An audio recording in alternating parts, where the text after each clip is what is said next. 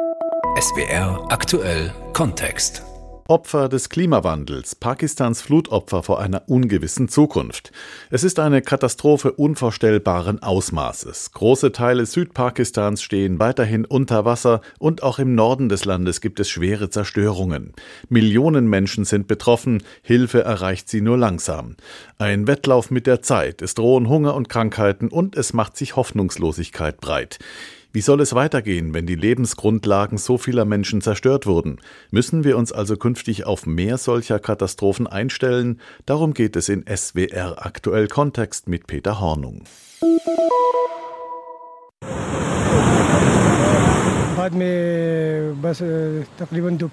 Das Wasser kam nach Mitternacht, so gegen 2 Uhr morgens. Gegen 7 Uhr war es an unseren Häusern hat dann erst die Außenmauern zerstört und dann die ganzen Häuser.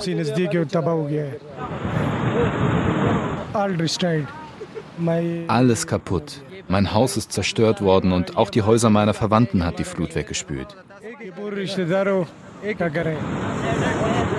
Fawad erinnert sich genau. Es war die Nacht des 26. August, ein Freitag, als die Flut Batana traf, sein Dorf. Es liegt an einem kleinen Nebenfluss des Sawat, des Flusses, der der Gegend hier den Namen gibt, dem Savoir-Tal. Mit ihren Smartphones haben es die Dorfbewohner gefilmt. Aus dem schmalen Rinnsal, das sie kannten, war binnen Stunden ein reißender Strom geworden. Ich war wach, weil es meinem sechsjährigen Kind nicht gut ging. So gegen zwei Uhr hörte ich, wie das Wasser stieg. Als ich rauskam, sah ich, wie hoch es schon war. Mir war klar, dass das eine Flut sein musste.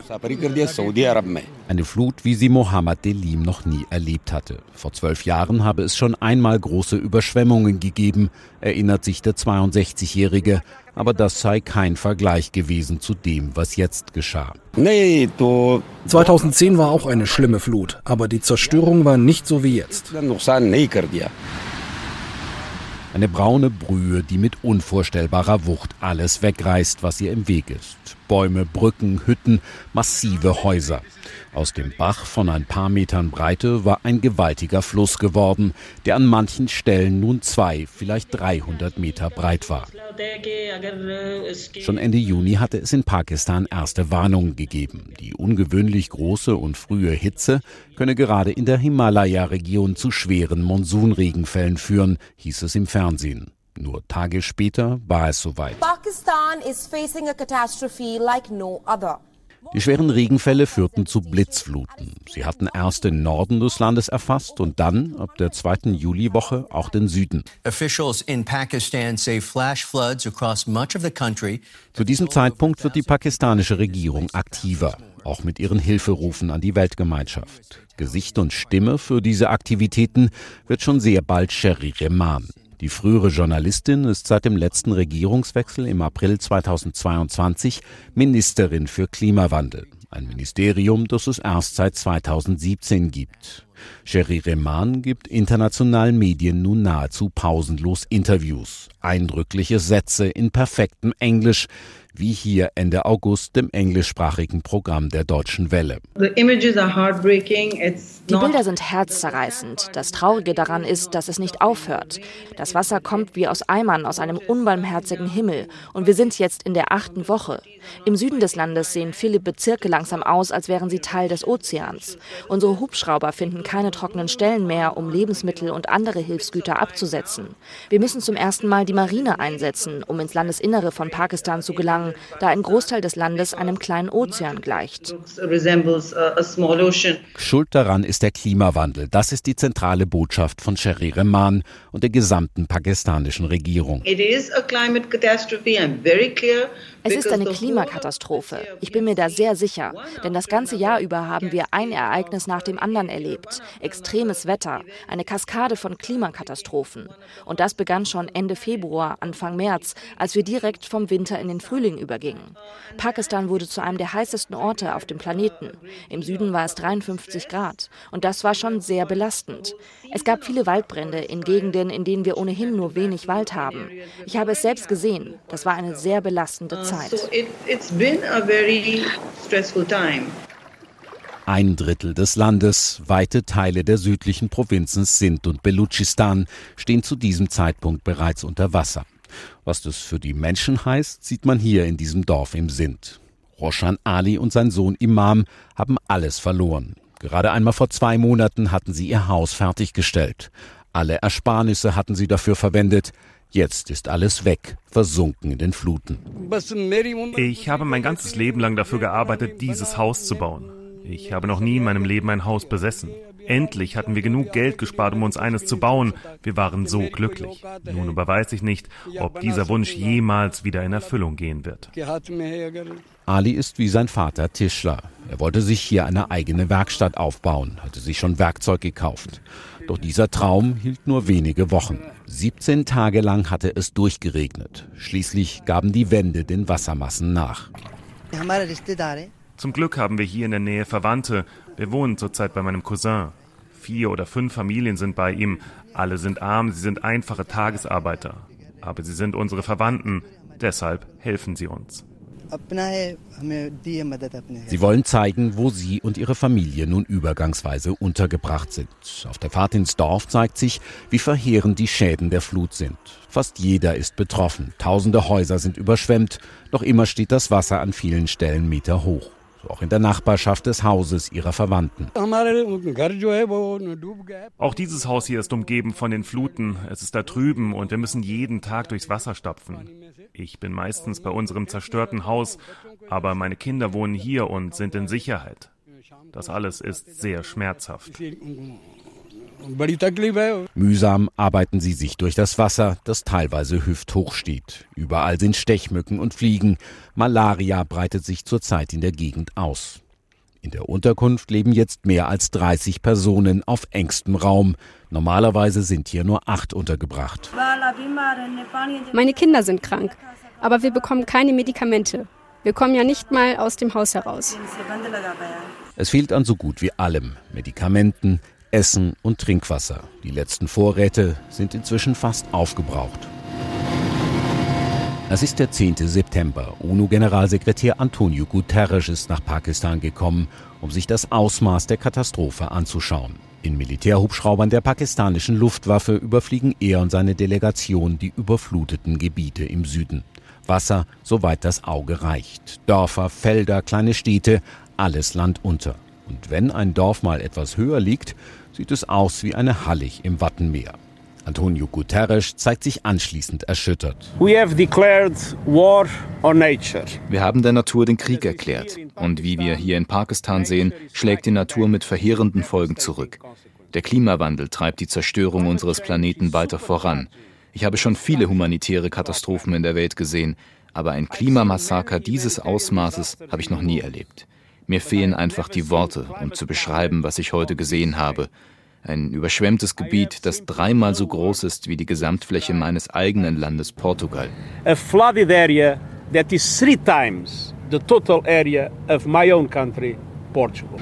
Over 1300 lives were lost. Mehr als 1300 Menschen haben ihr Leben verloren. Zig Millionen Menschen sind obdachlos.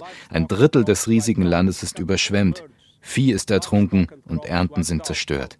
Aber hinter diesen Zahlen steht menschliches Leid, das nicht zu beziffern ist.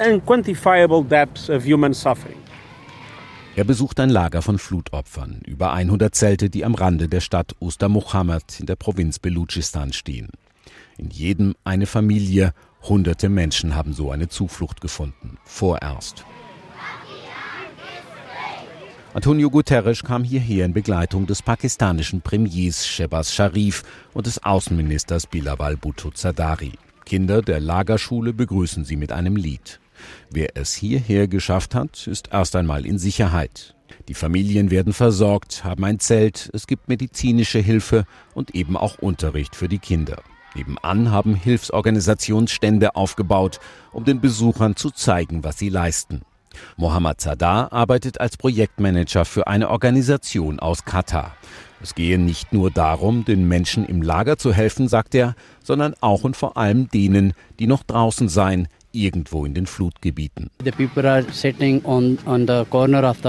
Es sitzen Menschen einfach am Straßenrand. Für sie ist kein Platz im Camp. Die Regierung will da jetzt Hilfsteams hinschicken. Die Leute brauchen Zelte, Wasser und mehr im Hinterland. Wir müssen einfach noch weiter rausgehen.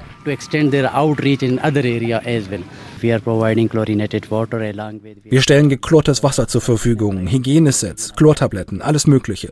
Es geht auch darum, Krankheiten zu verhindern. Sie haben ja keine Orte mehr, wo sie ihre Notdurft verrichten können. Die Toiletten sind zerstört, die Wasserversorgung. Deswegen versuchen wir in diese Gegenden zu kommen und sie mit Wasser zu versorgen. Und wenn wir sie nicht erreichen, dann versuchen wir wenigstens zu informieren, wo sie sauberes Wasser bekommen können. Es geht darum, den Ausbruch von Krankheiten zu verhindern. Hautkrankheiten, Cholera-ähnliche Durchfälle, Denguefieber und eben Malaria. Mit den Rekordfluten hat eine Infektionswelle das Land erfasst. Allein in der Provinz Sindh sind bisher 2,6 Millionen Menschen behandelt worden, darunter eine halbe Million Kinder, wegen Krankheiten, die sich im und durch das Wasser ausbreiten. Mehr als 300 Menschen sind bereits gestorben. Nicht erstaunlich, dass die Weltgesundheitsorganisation WHO angesichts dieser Infektionszahlen vor einer zweiten Katastrophe warnt. Seit Wochen schon kommen Hilfslieferungen in Pakistan an, aus islamischen Ländern wie den Golfstaaten, Saudi-Arabien oder der Türkei, aber auch aus dem Westen. Gerade steht ein Transportflugzeug der US-Luftwaffe auf dem Flughafen von Sakka in der Provinz Sindh. Auf mindestens 10 Milliarden Dollar taxiert die pakistanische Regierung die Kosten für einen Wiederaufbau. Mit diesen Kosten dürfe man Pakistan nicht alleine lassen, sagt der UNO-Generalsekretär. Es wird enorm viel gebraucht und ich dränge auf massive und dringende finanzielle Unterstützung für Pakistan. Und dies ist nicht nur eine Frage der Solidarität oder Großzügigkeit, es ist eine Frage der Gerechtigkeit. Pakistan zahlt den Preis für etwas, das von anderen geschaffen wurde. Pakistan is paying the price Guterres hatte schon zu Beginn der Flutkrise von einem Monsun auf Steroiden gesprochen, sozusagen einem gedobten Starkregen ungekannten Ausmaßes. Diese extremen Wetterereignisse tragen den Fingerabdruck menschlicher Aktivitäten, insbesondere der Verbrennung fossiler Brennstoffe. Die G20-Länder sind für 80 Prozent der heutigen Emissionen verantwortlich. Hier aus Pakistan möchte ich klar sagen, die wohlhabenderen Länder sind moralisch dafür verantwortlich, Entwicklungsländern wie Pakistan dabei zu helfen, Katastrophen wie diese zu überstehen und die Widerstandsfähigkeit gegen Klimaextreme zu verbessern. Extreme, die leider immer wieder auftreten werden. This is Imperial. Friederike Otto ist eine der renommiertesten Klimaforscherinnen weltweit. Die gebürtige Deutsche forscht am Imperial College in London. The next generation of problem solvers are engineering sustainable solutions to climate change. Zusammen mit 25 Kolleginnen und Kollegen hat sie schon Mitte September eine Studie vorgelegt. Die Fragestellung, wie viel Einfluss hat der Klimawandel auf diese Wetterextreme in Pakistan? Eine Frage, die nicht so einfach zu beantworten sei, sagt sie. Denn die Monsunregenfälle, die in Pakistan eben für diese Überschwemmung verantwortlich sind, sind ein relativ komplexes Phänomen die also auch gerade in Pakistan von Jahr zu Jahr sehr unterschiedlich ausfallen. Das heißt, es gibt wenige Jahre, in denen es extrem viel regnet, wie in diesem Jahr, und viele Jahre, in denen der Monsun gar nicht so weit nach Pakistan kommt, sondern also hauptsächlich eigentlich nur über anderen Teilen des südasischen Kontinents abregnet. Deswegen gibt es relativ wenig Daten, mit denen man vernünftig Statistik machen kann. Aber wir haben natürlich mehr als nur die Statistik. Und das ist zum einen, dass wir die Physik haben. Wir wissen, dass in einer wärmeren äh, Atmosphäre mehr Wasserdampf enthalten sein kann.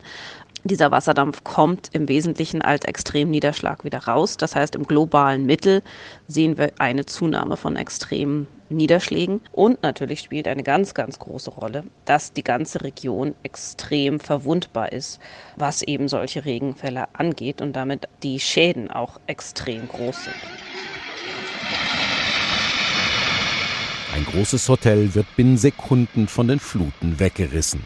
Das New Honeymoon Hotel in Kalam im Sawar-Tal im Norden Pakistans. Ein Video, das Ende August viral ging. Aisha Khan warnt vor solchen Schäden schon seit langem. Sie ist eine der bekanntesten Umweltaktivistinnen Pakistans, Leiterin einer Organisation, die sich mit dem Klimawandel beschäftigt. Dennoch sagt sie, man könne nicht alles einzig auf den Klimawandel schieben. I think the destruction that has happened in those regions Meiner Meinung nach gab es deshalb so große Schäden in diesen Regionen, weil man gefährdete Zonen zuvor nicht klar identifiziert hatte. Man hat erlaubt, dort zu bauen. Ich war schon früher in diesen Gebieten. In der Stadt Kalam sah ich dieses Hotel, das jeder inzwischen aus dem Fernsehen kennt, weil es zusammenbrach und in den Fluss stürzte. Und da habe ich damals gefragt, warum baut ihr hier? Ihr wartet doch förmlich auf eine Katastrophe. Aber dann heißt es meist, dass solche Überschwemmungen nur einmal in 80 oder 100 Jahren vorkommen. Also sei es unwahrscheinlich, dass es in naher Zukunft passiert passiert. Ich glaube, einige Leute kapieren das nicht, dass sie da nicht bauen sollten. Aber mehr noch als bei ihnen liegt die Verantwortung beim Staat, dafür zu sorgen, dass nicht in Gefahrenzonen gebaut wird.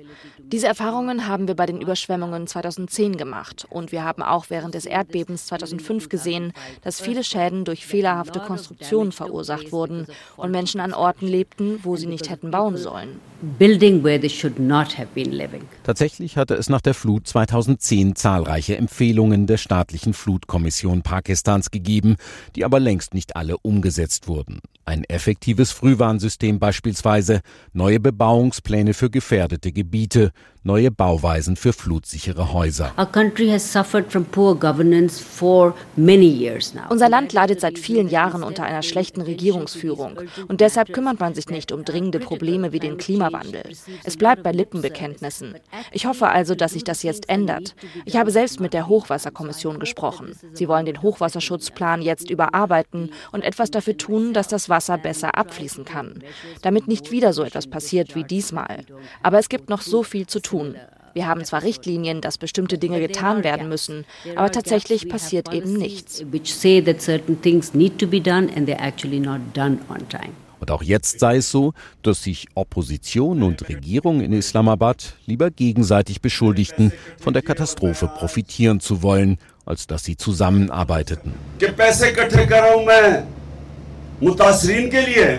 Er habe Spenden für die Flutopfer gesammelt, sagte Oppositionsführer Imran Khan kürzlich. Daraufhin hätten sie, und er meinte damit offenbar die Regierung, die Fernsehprogramme abschalten lassen, die über seinen Spendenmarathon berichteten. Umgekehrt heißt es aus der Regierung, der Populist Khan treibe nur sein eigenes Spiel, um Wählerstimmen zu sammeln. Den Menschen im Dorf Betana im Sowartal ist es herzlich egal, wenn sich Politiker in der Hauptstadt gegenseitig die Schuld zuschieben. Für sie zählt, was bei ihnen ankommt, nach all den Zerstörungen der letzten Wochen. Und deshalb sind sie wütend und machen ihrer Wut vor dem Mikrofon Luft. Diese Leute hier stehen alle vor Ihnen. Fragen Sie sie, was die Regierung für sie getan hat. Nicht einmal Weizenmehl haben sie uns gegeben. Sie reden nur gerne im Fernsehen darüber. Und eine Vorbereitung oder eine frühe Warnung habe es ebenso wenig gegeben. Von der Regierung kam keine Warnung, dass wir die Häuser hätten verlassen sollen, uns vorbereiten sollen. Vor der Flut kam nichts. Wir haben nicht mal eine Telefonnummer, wo wir uns melden können. Wir wissen nicht, an wen wir uns wenden sollen. Es gibt nur private Helfer. Es gibt keine Notrufnummer, nichts. Opfer des Klimawandels, Pakistans Flutopfer vor einer ungewissen Zukunft. Das war SWR aktuell Kontext von unserem Korrespondenten Peter Hornung.